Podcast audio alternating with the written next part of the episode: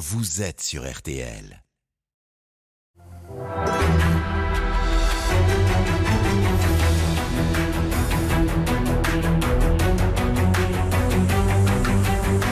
Le grand jury RTL Le Figaro LCI, Olivier Bost. Bonjour à tous et bienvenue dans ce grand jury. Bonjour François Bayrou. Bonjour. Vous êtes le président du Modem et haut commissaire au plan. Merci d'être avec Et nous maire de. Pau, faut jamais oublier. Pardon? Et maire de Pau, et faut maire jamais de oublier. Pau. Effectivement, vous avez raison. On en parlera peut-être d'ailleurs. Euh, la réforme des retraites continue son chemin chaotique au Parlement. Y aura-t-il une majorité pour la voter euh, la semaine prochaine? Une adoption sans vote marquerait-elle l'échec du gouvernement et d'Elisabeth Borne en particulier? Vous nous direz tout ça, euh, François Bayrou, vous qui n'excluez rien pour la prochaine présidentielle. Ce grand jury est en direct pour euh, poser vos questions à François Bayrou euh, pendant toute l'émission. C'est sur les réseaux sociaux que ça se passe avec le hashtag Le Grand Jury. Marie-Pierre Haddad de la rédaction de RTL nous alertera avec ce signal pour relayer vos interpellations. Et puis, pour vous interroger à mes côtés, Marion Mourgue du Figaro Bonjour. et Marie Chantrey pour euh, TF1 Bonjour. LCI. Avant de, de revenir sur le parcours euh, de la réforme des retraites au Parlement, un mot tout d'abord sur les manifestations d'hier. Marie Chantrey. Euh, François Bayrou, un million de manifestants en France. Selon la CGT hier, un peu moins de 400 000 selon le, le ministère de l'Intérieur. Euh, Parleriez-vous d'essoufflement de ce mouvement? Et en tant que membre de la majorité, vous réjouissez-vous finalement de ces chiffres d'hier? Euh, non, parce que je.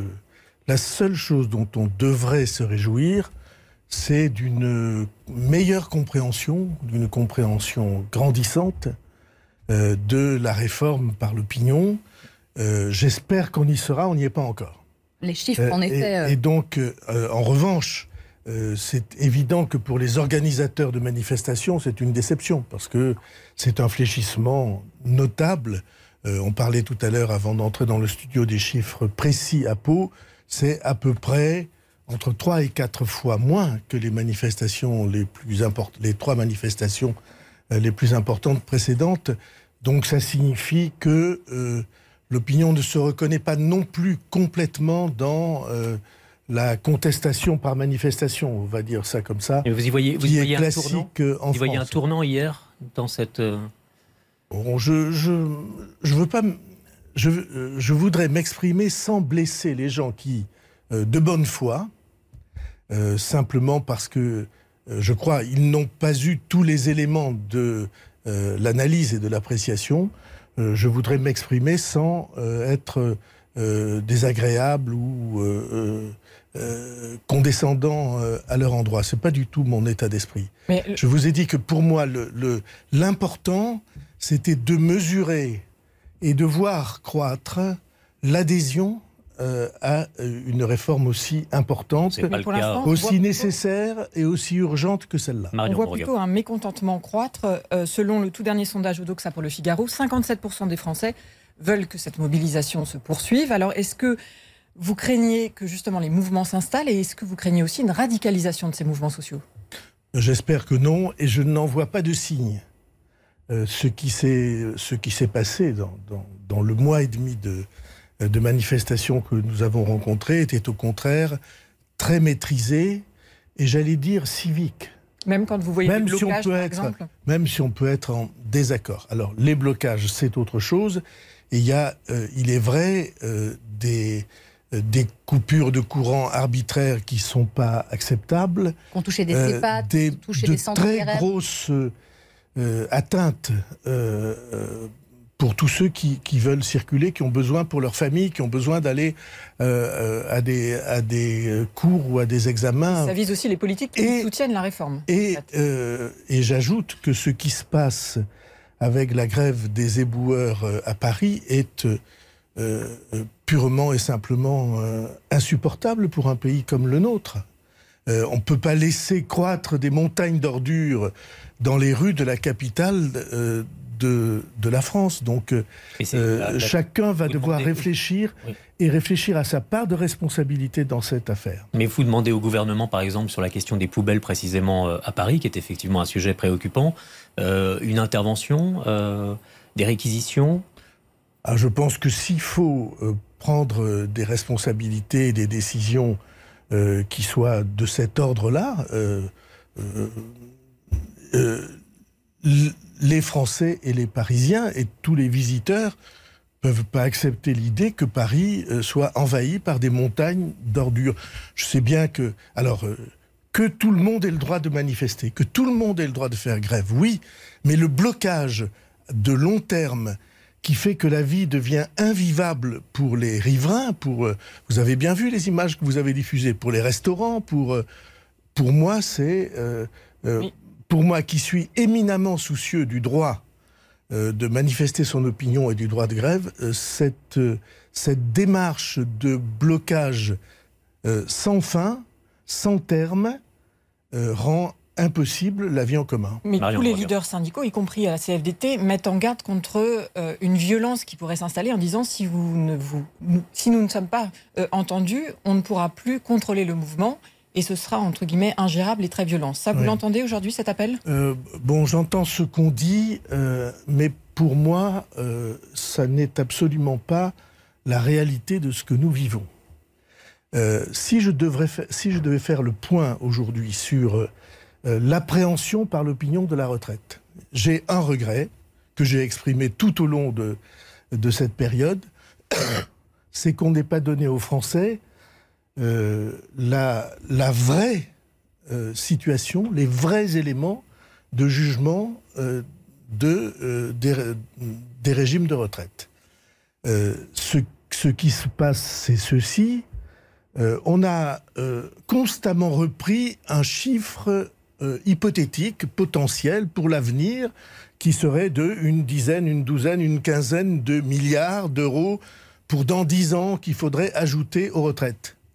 Mais euh, la vérité devant laquelle nous devrions être euh, euh, révoltés, tous, les parents, les enfants, les plus jeunes, c'est que d'ores et déjà, à l'heure actuelle, et nous avons établi le chiffre avec une analyse du plan, d'ores et déjà, à l'heure actuelle, on est obligé, l'État est obligé, le contribuable est obligé d'apporter tous les ans entre 30 et 40 milliards d'euros pour compenser les déficits de régime de retraite.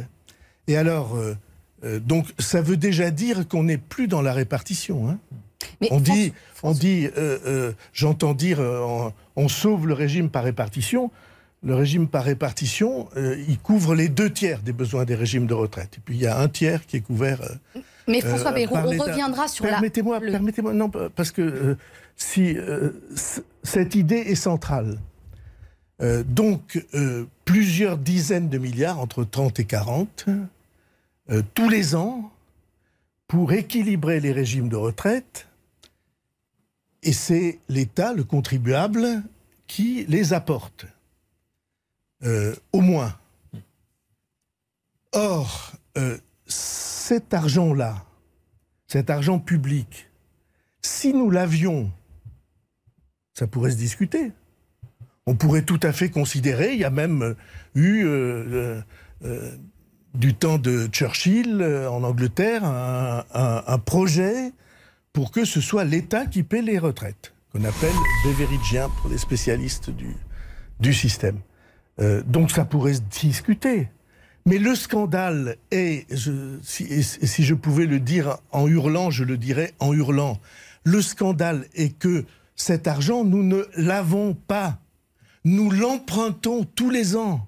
C'est une très grosse, très importante partie de la dette que nous contractons tous les ans, ce qui signifie que pour payer les pensions des retraités actuels, on charge la barque des générations actives et des plus jeunes, qui, eux, vont être obligés non seulement de payer les retraites de leurs contemporains, mais de payer euh, euh, plusieurs décennies après, euh, plusieurs années ou décennies après, les retraites de ceux qui sont déjà à la retraite. Vous croyez ça dans une famille? Mais ça, veut dire c'est un message qui a du mal à passer. Oui, ça a du mal à passer. On va revenir, mais juste ça sur les a du mal à passer. Laissez-moi finir ma phrase, et puis je vous promets qu'après, je, je, je, me tais. Voilà. vous imaginez dans une famille que pour le train de vie des parents, on emprunte sur le compte des enfants. C'est ça qu'on est en train de faire. Marie Il aurait peut-être fallu l'expliquer en ces termes. parce Vous avez coup, raison, et Dieu ça- sait que j'ai essayé de faire prévaloir euh, ce point de vue et l'importance euh, euh, de cette information à partager avec les Français. Pour revenir aux syndicats et à l'intersyndical et aux relations avec l'exécutif, il ne semble plus y avoir aucun contact. Il y a eu cette demande de rencontre avec le président de la République, fin de non-recevoir.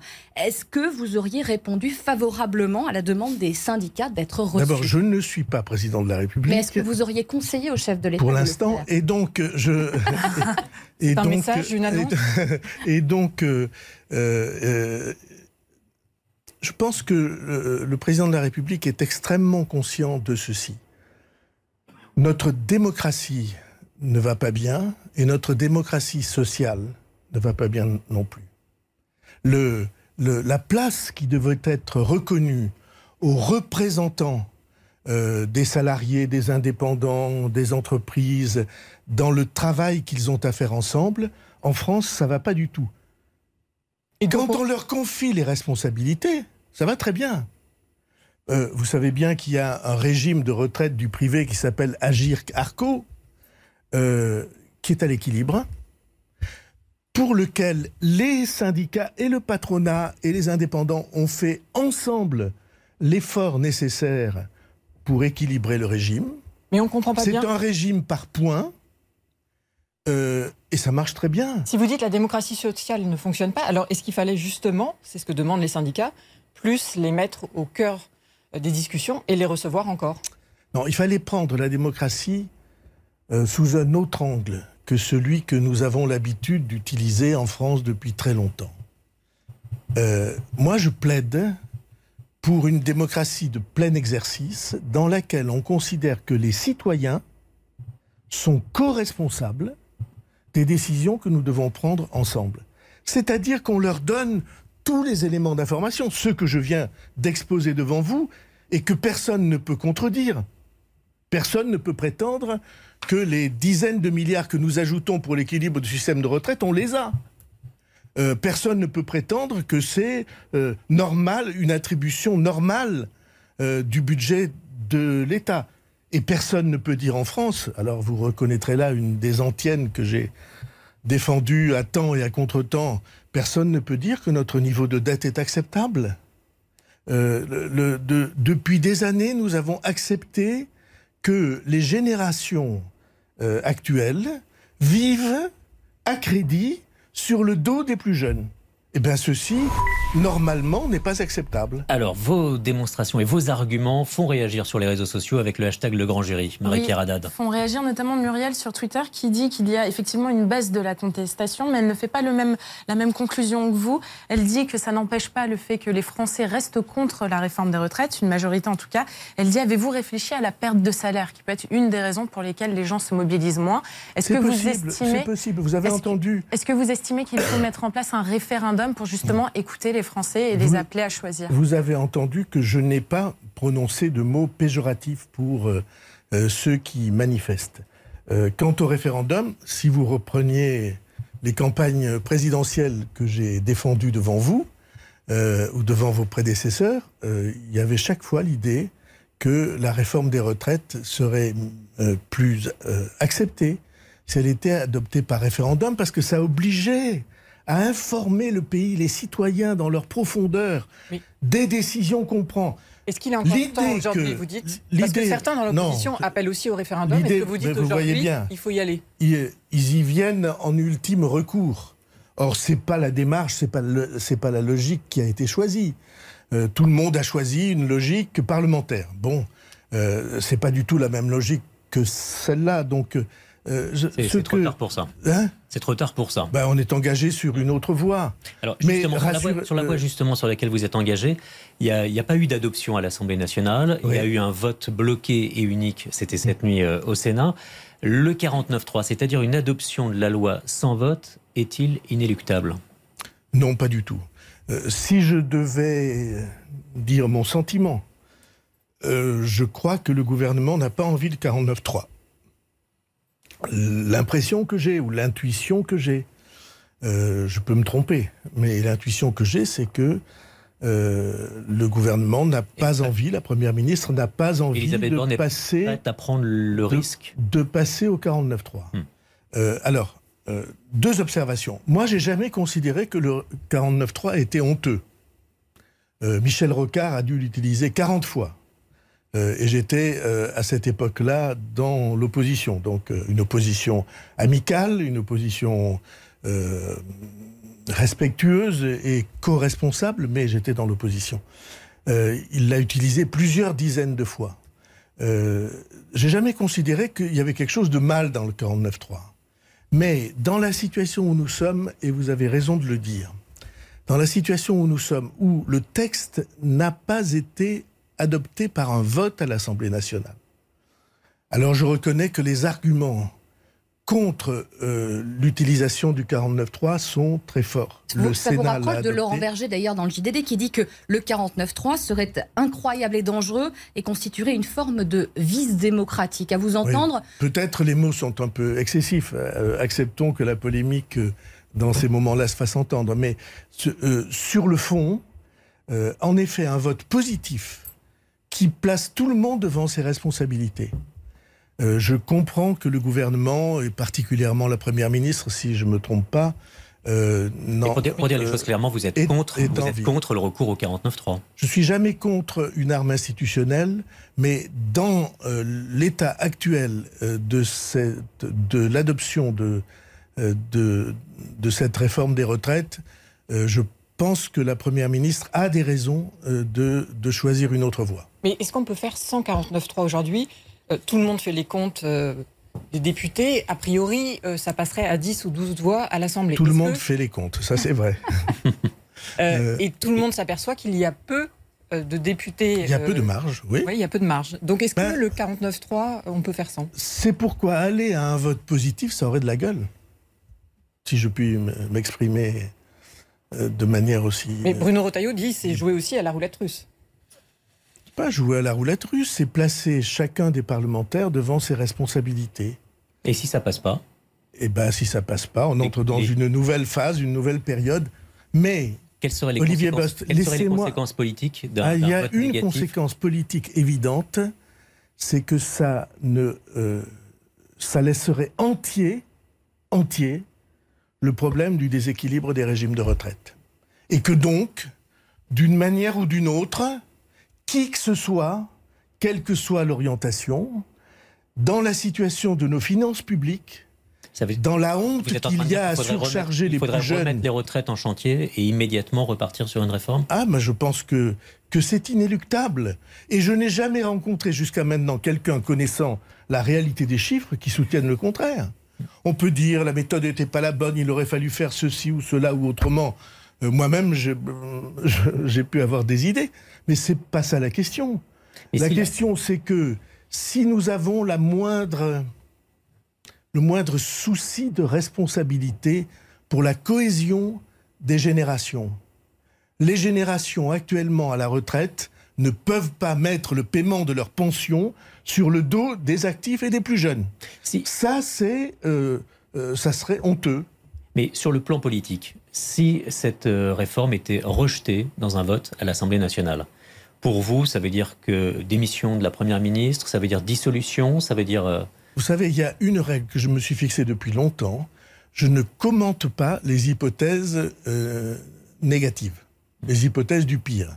Parce que si vous venez devant votre micro d'une mission euh, majeure, avec des journalistes de tout premier plan, si vous venez dire voilà ce qui pourrait se passer si on avait un accident, si on sortait de la route, si la voiture rentrait dans un platane, si, si, si, c'est donner du crédit à l'idée que euh, on aurait un Parlement qui refuserait cette, cette responsabilité. aujourd'hui parce que Emmanuel Macron compte après cette réforme des retraites lancer ou relancer euh, son, son, second S'il y a un vote euh, négatif, il y a quelque chose qui s'arrête tout de suite. Et là, on est dans une situation ah, politique qu'il faut envisager. 100 fois sur le métier, remettez votre ouvrage. C'est une, c'est une vieille, euh, hein, une vieille maxime. Euh, bon, euh, 100 fois sur le métier.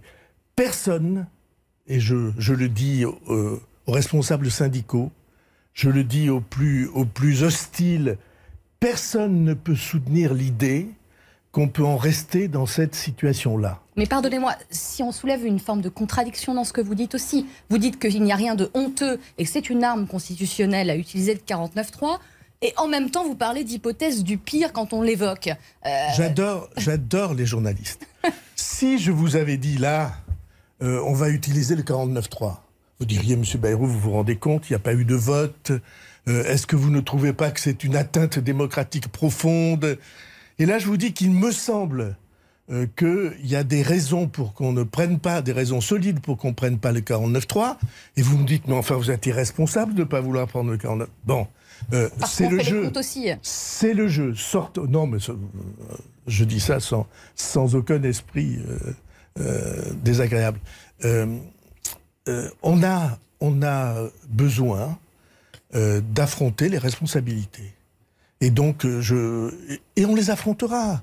Quoi qu'il se passe, on les affrontera. L'idée que ça serait du tout ou rien, que, que ça serait fini, est une idée absurde. Encore une fois, la situation actuelle est inacceptable. C'est pas la seule situation inacceptable du pays, mais celle-là l'est. Et comme c'est désormais sur le métier, sur le, sur le chantier, eh bien, il faut aller au bout et sont courageux ceux qui affrontent cette nécessité. Alors l'autre question. Et j'aime bien le courage en politique. L'autre question, Cécile, est-ce que l'Assemblée nationale peut, peut continuer comme ça, Marion Morgan Oui, alors on sait que les contacts se multiplient entre Elisabeth Borne et la droite, les Républicains. Euh, Éric Ciotti, qui est le patron des Républicains, affirme encore aujourd'hui qu'il votera le texte. Est-ce que, à vos yeux, les Républicains sont des partenaires fiables pour cette réforme des retraites? Oui. On a besoin d'eux? Tous ceux qui, de bonne foi, considère que euh, la situation impose qu'on mène à son terme une réforme des retraites sont des partenaires fiables. Et c'est eux qui vont décider en conscience. Mais, les parlementaires de la majorité eux aussi euh, euh, vont devoir décider en conscience de quel côté ils se placent, et notamment par rapport aux plus jeunes des Français. Quel est le, quel est le, euh, au, fond, euh, quel est le contrat qu'un député a avec la nation C'est de s'occuper des plus fragiles, de ceux qui s'expriment moins parce qu'ils sont plus jeunes, de ceux qui sont en activité ou qui le seront. Ceux-là, euh, ils n'ont pas de défenseur évident. Alors c'est aux parlementaires de l'être. Mais est-ce que vous reprenez l'avertissement, j'ai envie de dire, d'Aurore Berger, la présidente du groupe Renaissance? Ceux qui, dans la majorité, majorité relative, ne votent pas euh, pour la réforme des retraites seront exclus. Non, j'ai pas l'habitude de, de manier Lucas et les relations que au mouvement démocrate au Modem nous avons entre responsables politiques et groupes ne sont pas de cet ordre-là. C'est, le, groupe Modem. On parle beaucoup, hmm. on essaie de se convaincre, tout le monde réfléchit et réfléchit dans un climat de euh, d'assez profonde amitié et solidarité. La méthode n'est pas la bonne, du coup. Celle d'Aurore Berger, en menaçant d'exclure. j'ai déjà, je vais vous dire, j'ai déjà suffisamment d'ennemis. N'allez pas en ajouter euh, dans mon dans le tableau. Et les, députés, les républicains, c'est assez étonnant quand même, ont finalement fait pencher euh, la réforme euh, plus à gauche, avec pas mal de, de, mesures, les 64 ans, les 1200 euros, les carrières longues. est-ce que finalement, la droite qui se retrouve plus à gauche que le bloc central, est-ce qu'Emmanuel Macron n'a-t-il pas mis le, paysage politique un peu sans dessus-dessous dans cette oui, je, je, partage en rien ce genre de jugement. Je ne ah bah, sais pas.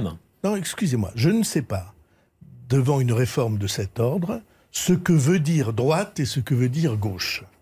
Je, et, comme vous savez, j'ai récusé ces notions toute ma vie. Hmm. Hein, je me suis battu. enfin, il y avait des positions portées par les uns et par les autres et qui étaient quand même assez comme Don Quichotte, euh, Là, on perd notre, nos Je me suis battu hmm. pour euh, pour que, euh, pour que ces notions arrêtent de stériliser le débat national en France.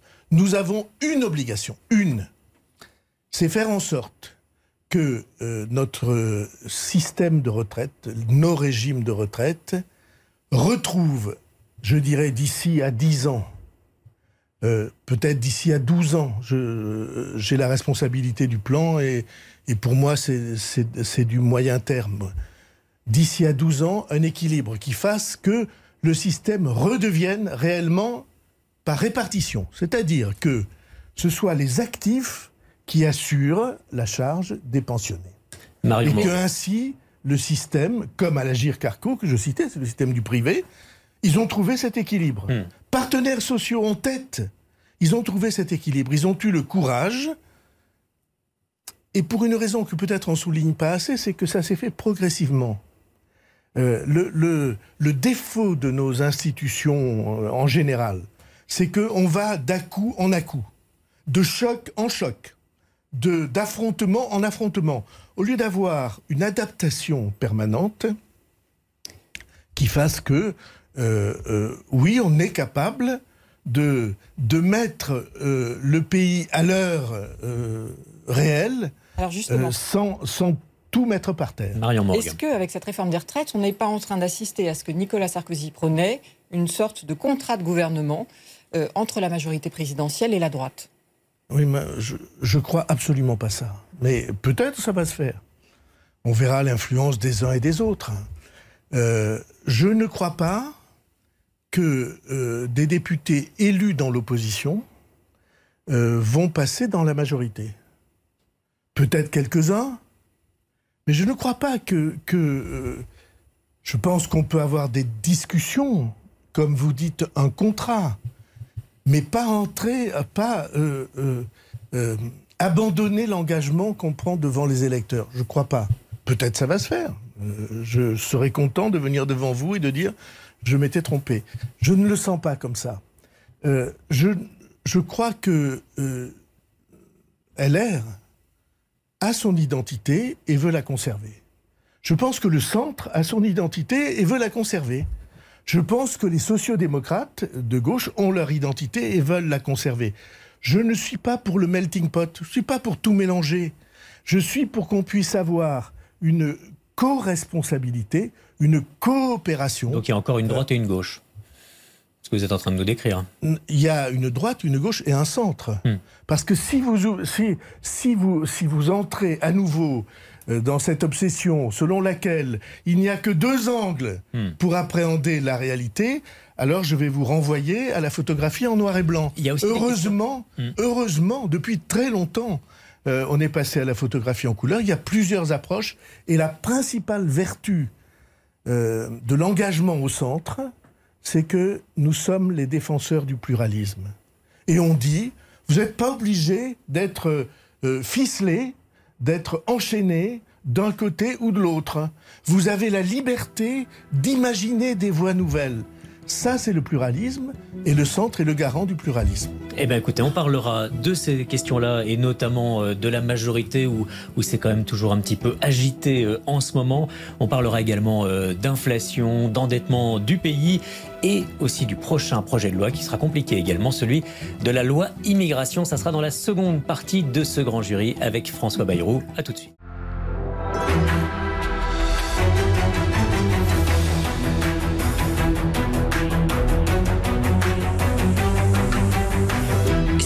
Grand jury RTL Le Figaro LCI, Olivier Bost. François Bayrou, le président du Modem, au commissaire au plan et maire de Pau, est notre invité pour ce grand jury ce dimanche.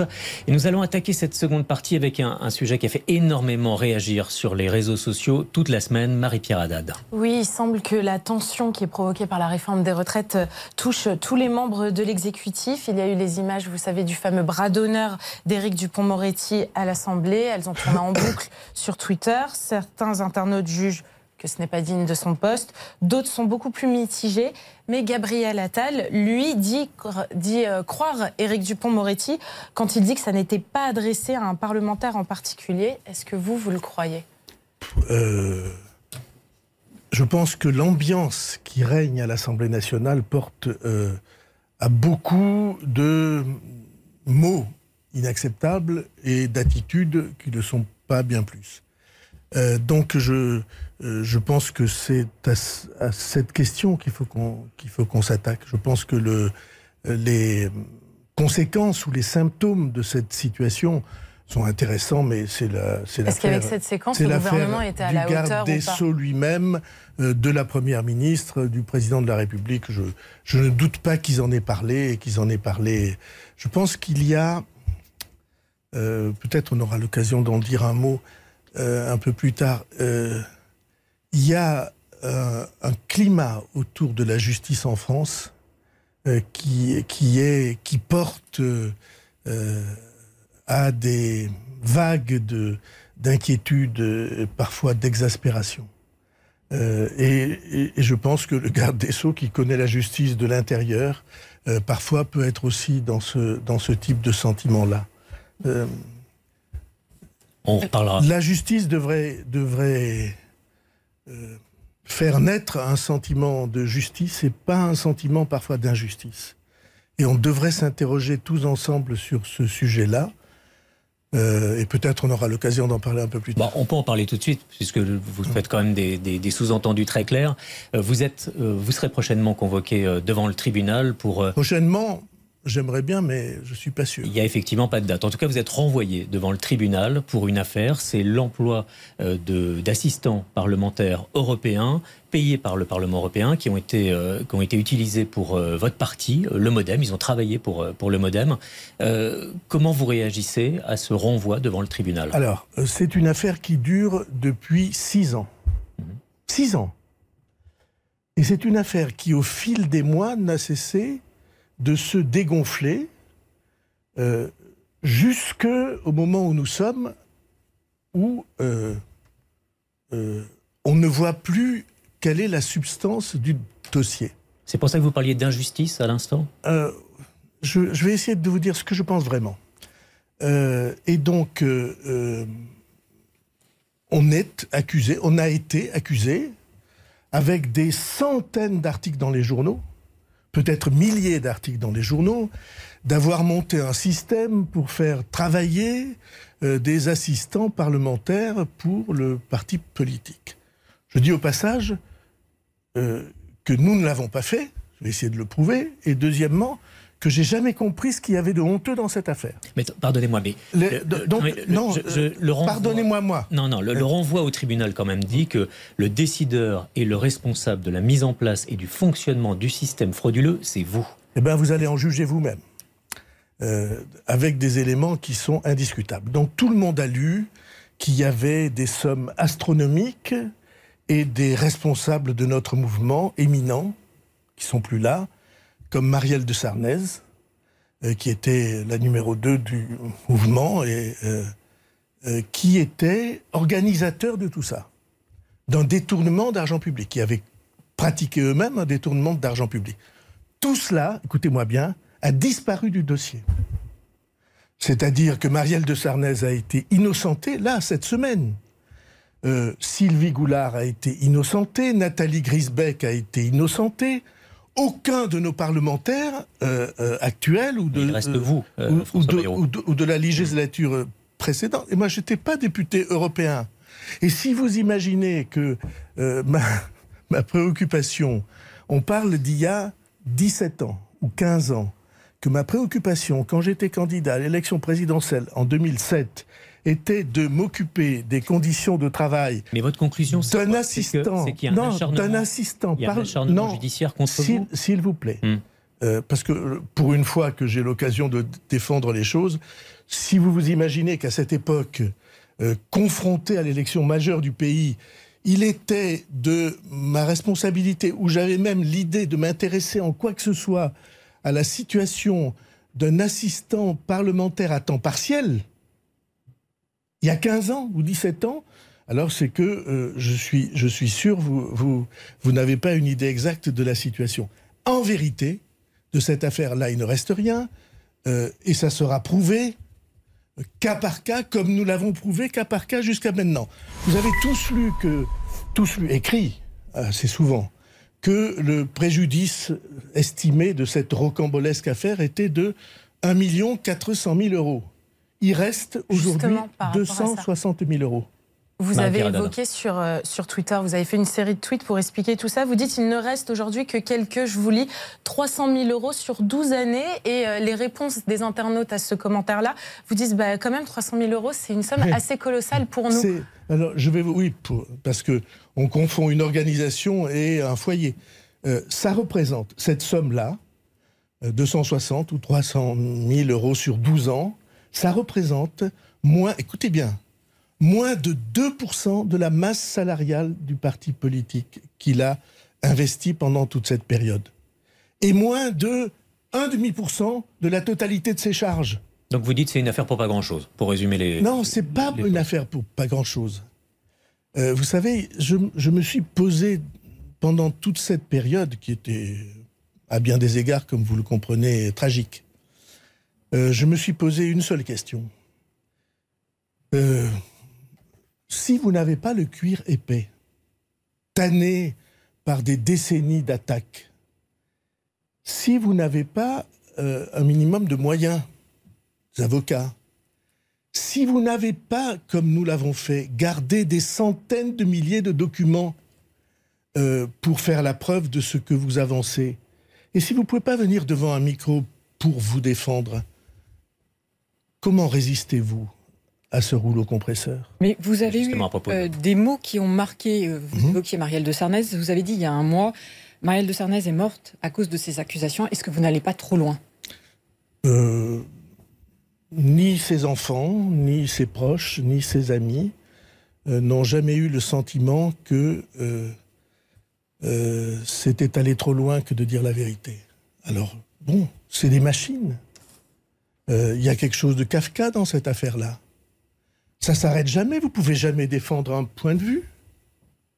Parce que venir derrière un micro pour dire, mais attendez, euh, il y a 15 ans, donc en 2005 ou 2006, euh, monsieur, enfin, madame une telle qui était secrétaire, elle travaillait pas à ça, elle travaillait à ce Impossible. vous avez une explication à l'attitude des juges alors? Parce que vous mettez largement en cause la justice. je ne suis pas complotiste. Oui. Euh, je vis, j'observe comme tout le monde naturellement que euh, euh, ça semble ressortir à intervalles réguliers, n'est-ce pas? Que, que c'est comme ça, c'est comme, c'est comme des, des cycles, ça fleurit. Vous n'êtes pas complotiste, mais pas naïf non plus. Non, non. je suis pas naïf, oui. j'ai quelques idées de la manière dont tout ça est né. Mais après, c'est une machine qui est en route. Et pour reprendre l'expression c'est un acharnement contre vous Non. Et c'est une machine, permettez-moi de le dire, qu'on on, pourrait vivre avec elle s'il y avait le secret de l'instruction. Mais il n'y a pas de secret de l'instruction. La présomption d'innocence n'existe pas. C'est pour ça que je crois que le garde des Sceaux euh, euh, s'est manifesté comme ça. Avec des bras d'honneur. La présomption d'innocence n'existe pas. Le secret de l'instruction n'existe pas.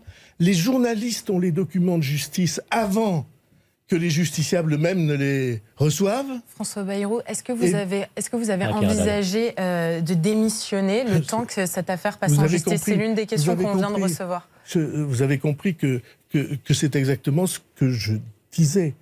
Nous sommes innocents. Cette affaire n'a pas eu lieu pour ceux qui sont entrés dans ce genre de système. J'ai jamais compris en quoi c'était moralement répréhensible. Ça l'était juridiquement peut-être, mais nous ne l'avons pas fait. Alors quelqu'un qui voudrait euh, me faire entrer dans ce genre de considération pour quelque chose dont je sais avec certitude que ça n'a pas eu lieu, euh, celui-là n'est pas né. Vous dites ça revient régulièrement. Est-ce que c'est en rapport avec vos ambitions euh, politiques? Et le fait que régulièrement vous vous disiez notamment, par exemple, que 2027, euh, rien n'est exclu. je, je, soupçonne euh, parfois des forces occultes, mais là, franchement, quelqu'un qui voudrait m'agresser pour 2027, euh, je, ne, je ne crois pas une seconde à tout ça. Je ne crois pas au complot, je crois aux mécaniques. Je crois à Kafka.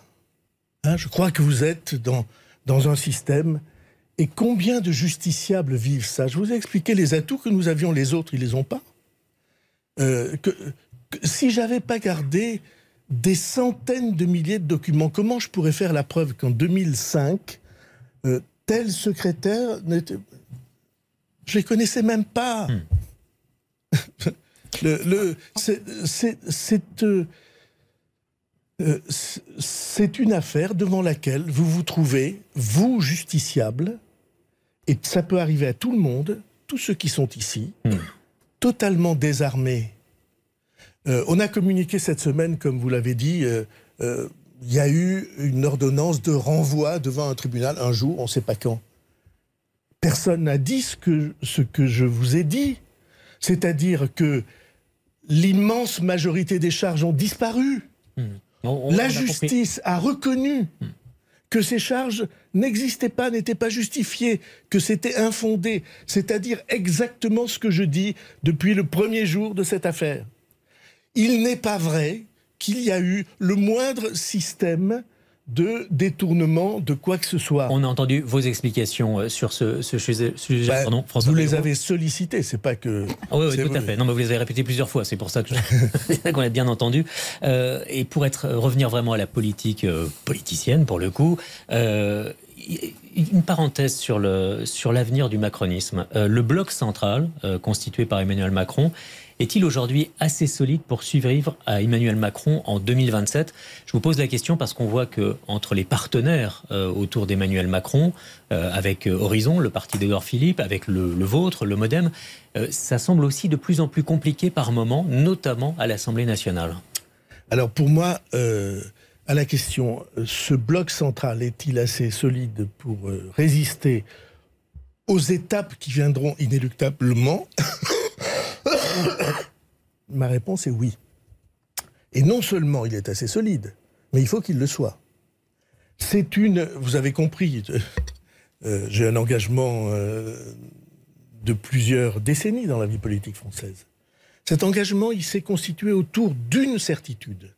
C'est qu'on n'était pas obligé de tomber dans euh, l'affrontement bipolaire systématique entre droite et gauche. vous en avez fait vraiment, parce que est-ce que ça- vous en avez fait vraiment la démonstration quand Oui. on voit euh, aujourd'hui ce qui se passe à l'Assemblée nationale notamment?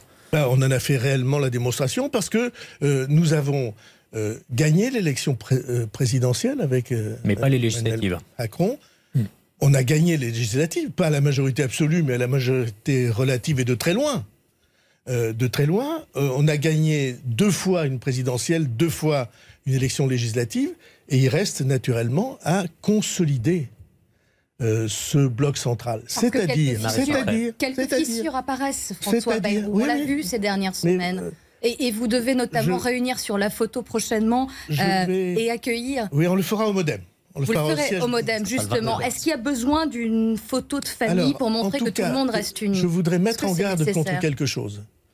C'est l'idée que, à l'intérieur de ce bloc euh, central vital pour l'avenir du pays, euh, se reconstitue euh, un droite contre gauche.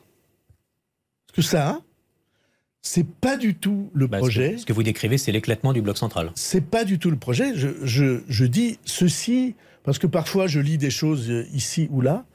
Euh, ceci n'est pas dans la nécessaire philosophie dont on a besoin pour affronter l'avenir. Euh, je répète, le centre, c'est pas seulement le centre.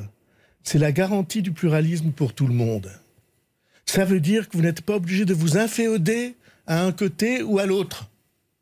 Euh, comme on a été obligé de le faire pendant 30 ans. Mais pour reprendre les propos de quelqu'un que vous connaissez très bien, Jean-Louis Bourlange, il dit que le problème des élus Renaissance aujourd'hui, c'est qu'ils ne savent pas quel est leur chef pour 2027. Est-ce que c'est quelque chose que vous reprenez à votre compte? Est-ce que le groupe Non. est perdu? Je, je n'ai pas de doute que ces questions se poseront, se traiteront et j'espère se trancheront. Mais la première chose à avoir en tête, c'est la philosophie de ce que nous faisons. Nous refusons que tout dans la vie démocratique se résume à un affrontement. Que cette violence-là, t'es d'un côté ou de l'autre, si t'es de l'autre, t'es un mauvais français, euh, et ça n'est pas possible que euh, on te confie. C'est pas ça. Notre philosophie à nous, c'est que nous sommes co-responsables de l'avenir. La démocratie de co-responsabilité, celle dans laquelle vous êtes syndicaliste, vous êtes euh, euh, patronat, vous êtes opposant, ou vous êtes majoritaire, ou vous êtes rien du tout. Vous avez une responsabilité équivalente sur l'avenir du pays. Pas la même, mais équivalente. et, ceci qui s'appelle, au fond, c'est le grand courant réformiste du pays. Ce grand courant-là, il demande à vivre à être reconnu et à être incarné. Vous parliez de risques d'affrontement. Euh, il y aura des risques d'affrontement sur le plan politique avec un prochain projet de loi, Marion Moreau. Oui, on va en finir peut-être euh, avec la réforme des retraites et passer à l'immigration. Un autre texte arrive au Sénat porté par Gérald Darmanin. Est-ce que pour vous, ça vous semble utile en ce moment, cette période qui est un peu agitée? Et qu'est-ce que vous demandez à ce texte aujourd'hui? Comme vous dites, en ce moment, euh, il va falloir affronter toutes les questions, même les plus difficiles. Celle-là est difficile mais il va falloir l'affronter. Euh, pourquoi? Parce qu'il y a une inquiétude profonde chez beaucoup de Français, une grande partie du peuple français, qui a des inquiétudes sur son identité. Euh, et comme on en a déjà parlé ensemble, euh, depuis des années, j'ai essayé de formuler cette question-là. Pour moi, ce n'est pas une question de race. Ça n'est pas une question de religion. C'est une question d'un patrimoine commun que nous avons à identifier et à faire vivre. Mais est-ce que le texte de Gérald Darmanin prend en compte ça cette ah, Je ne sais pas, on va voir. On va voir, je ne sais pas. Euh, et, puis le, et puis le débat va nous éclairer. Mais les questions d'identité sont des questions de vie ou de mort. Euh, ça paraît bizarre. Mais les êtres humains ne peuvent pas vivre si on les prive de leur identité. Euh, euh, et mais ça veut dire que pour... Et les groupes humains non plus, les communautés humaines hmm. ont besoin qu'on les reconnaisse dans une identité et elles ont besoin d'être certaines de ceci qui est assez délicat à exprimer. Que leur genre de vie elles vont pouvoir le transmettre. Donc pour préserver l'identité, pour préserver l'identité, il faut stopper l'immigration. Que j'ai pas dit ça. Analyse. Bah. Non, je, n'ai absolument pas dit ça. Que leurs valeurs vont pouvoir être transmises. Et il y a une immigration qui respecte les valeurs du pays. Mais quand vous voyez la proposition de Gérald Darmanin de donner des titres de séjour à des gens qui viendraient travailler en France. Dans les métiers en tension. Dans les métiers en tension. Est-ce que pour vous, c'est la porte ouverte? Vous l'approuvez? Oui. Ce n'est pas la porte ouverte pour vous non. à des arrivées massives Quelqu'un qui arrive en France et qui, je m'exprime à titre personnel, comme vous comprenez, hein, quelqu'un qui arrive en France, qui euh, respecte le pays où il trouve euh, une, une nouvelle vie ou une nouvelle étape de vie, qui fait l'effort d'en apprendre la langue et qui s'insère en particulier par le travail. Euh, pas par l'aide publique, mais par le travail.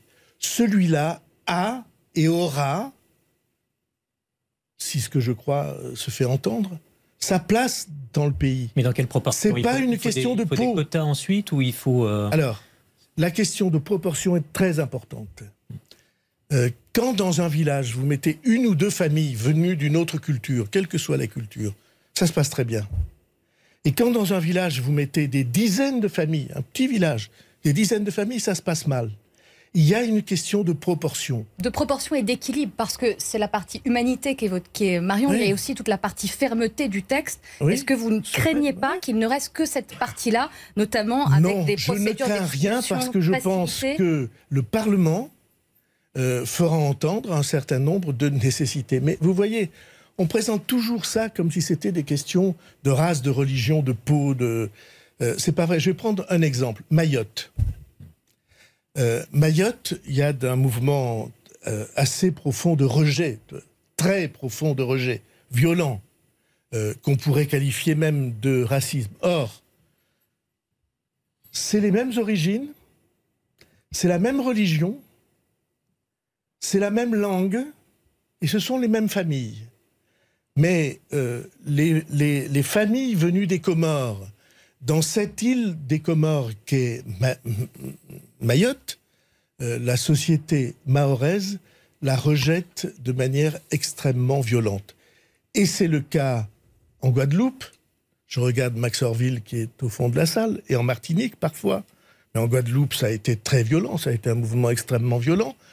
C'est le cas euh, en Guyane, chaque fois que vous déstabilisez une société, euh, sans qu'il y ait même besoin de questions de race, par un non-respect des proportions acceptables ou souhaitables, alors vous, vous faites naître du racisme. Un, dernier mot avant, avant, la fin de cette émission, François Bayrou. Euh, est-ce que vous croyez encore à une réforme des institutions? Euh, Est-ce que vous avez des, nouvelles de la commission transpartisane qu'avait annoncé Emmanuel Macron sur le sujet? D'abord, moi j'étais tout à fait partisan d'une commission transpartisane dans laquelle les partis politiques essaieraient de se faire entendre. On n'a pas de nouvelles de, cette, euh, de cette commission. On, verra si c'est le, si le cas ou pas. si quelqu'un vient dans cette émission et, dit la démocratie française, ça marche très bien, le Parlement, ça marche très bien. On est vraiment content parce qu'au moins, on discute, on se respecte. Si celui-là existe, je vous demande de l'amener sur le plateau. Le plus Il n'y a personne aujourd'hui en France qui puisse être fier de ce qui se passe au Parlement.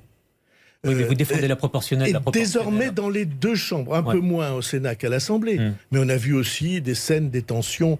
Euh, on ne peut pas vivre comme ça. Une démocratie ne peut pas vivre sans institutions respectées. Donc il faut des changements. Mais ça serait pas encore plus le bazar avec la proportionnelle, par exemple? Mais la proportionnelle, on y est. Le, résultat de la, de la, proportionnelle. Bah, alors c'est compliqué, je pense. C'est le, mes amis euh, parlementaires euh, qui sont dans le studio sourient parce que moi je pense qu'il faut changer le règlement de l'Assemblée nationale.